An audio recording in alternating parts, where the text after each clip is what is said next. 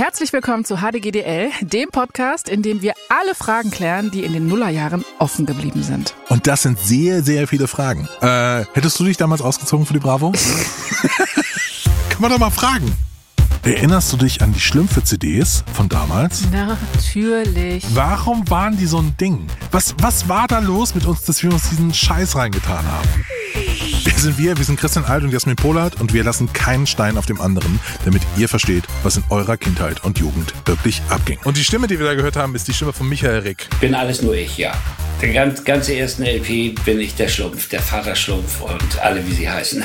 HDGDL, das ist der Podcast für alle, die die 90er und Nullerjahre erlebt haben, beziehungsweise gern wieder erleben würden. Wir arbeiten hier unsere aller Kindheit und Jugend wieder auf und versuchen zu verstehen, wie es zu solchen absurden Artefakten kommen konnte, wie der Diddelmaus. Oder dem Moorhuhn.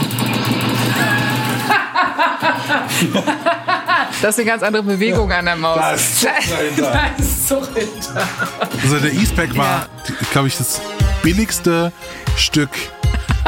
Das billigste Stück Stoff nach einem Hunkemüller-Tanga.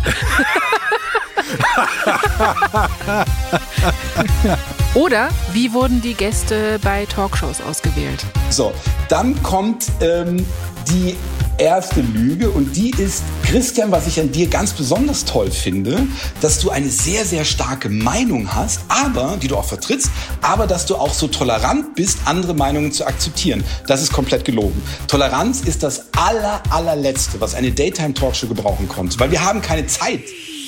HDGDL ist ein Podcast, in dem wir beide, also wir sind beide Millennials, versuchen, unsere Kindheit und Jugend aufzuarbeiten. Weil wir mit Diddelmäusen, Jamba und Livestrong Armbändern aufgewachsen sind. Und mit Juicy Couture. Und der Kelly Family. ja, Miss 60 und so weiter. Oh Gott. Und weil wir finden, dass diese kleine Epoche der Geschmacksverirrung, die viele am liebsten vergessen würden, endlich historisch korrekt einsortiert werden muss. Vielleicht war es aber auch der einzig wahre Geschmack.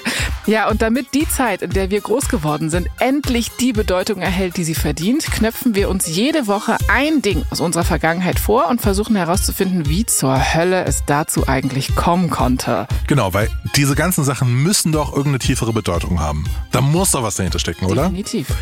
Darum geht's in diesem Podcast.